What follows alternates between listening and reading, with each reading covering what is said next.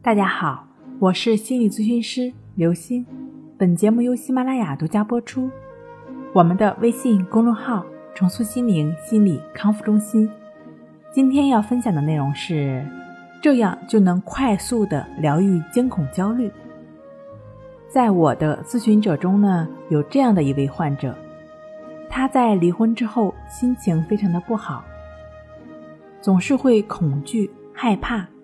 有的时候呢，会瞬间感觉到心跳加速，浑身冒冷汗，感觉到濒临死亡的感觉。出现这种情况之后，往往就会赶紧去医院做检查，心脏和血液没有任何的问题。多次之后呢，医生就建议他去看了精神科。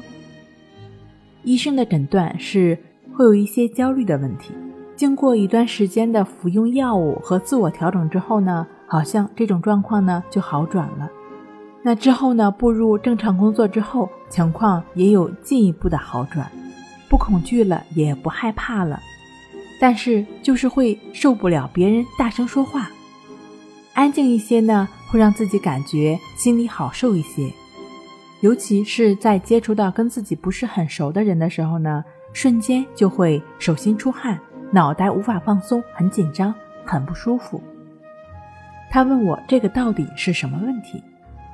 其实他描述的这些症状呢，是典型的焦虑的问题的表现，出现的一些躯体上的问题，也正是由于存在的心理问题而引发的。那如果通过一些科学的方法，帮助自己解决了心理的问题，他躯体上的这些症状呢，自然而然的也就消失了。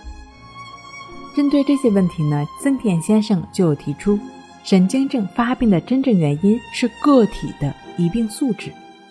神经症的人呢，偏重于自我内省，因此呢，对自己躯体方面或者精神方面的不快或者异常，会特别的去关注。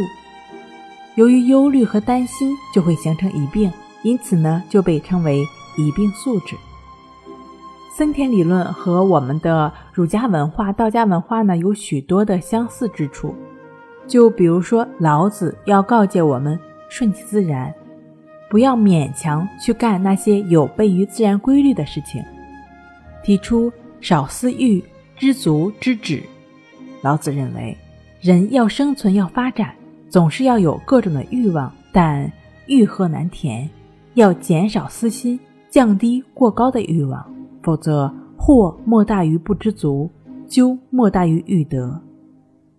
森田先生的生的欲望愈强烈，死的恐怖也愈强烈的结论与此一脉相承。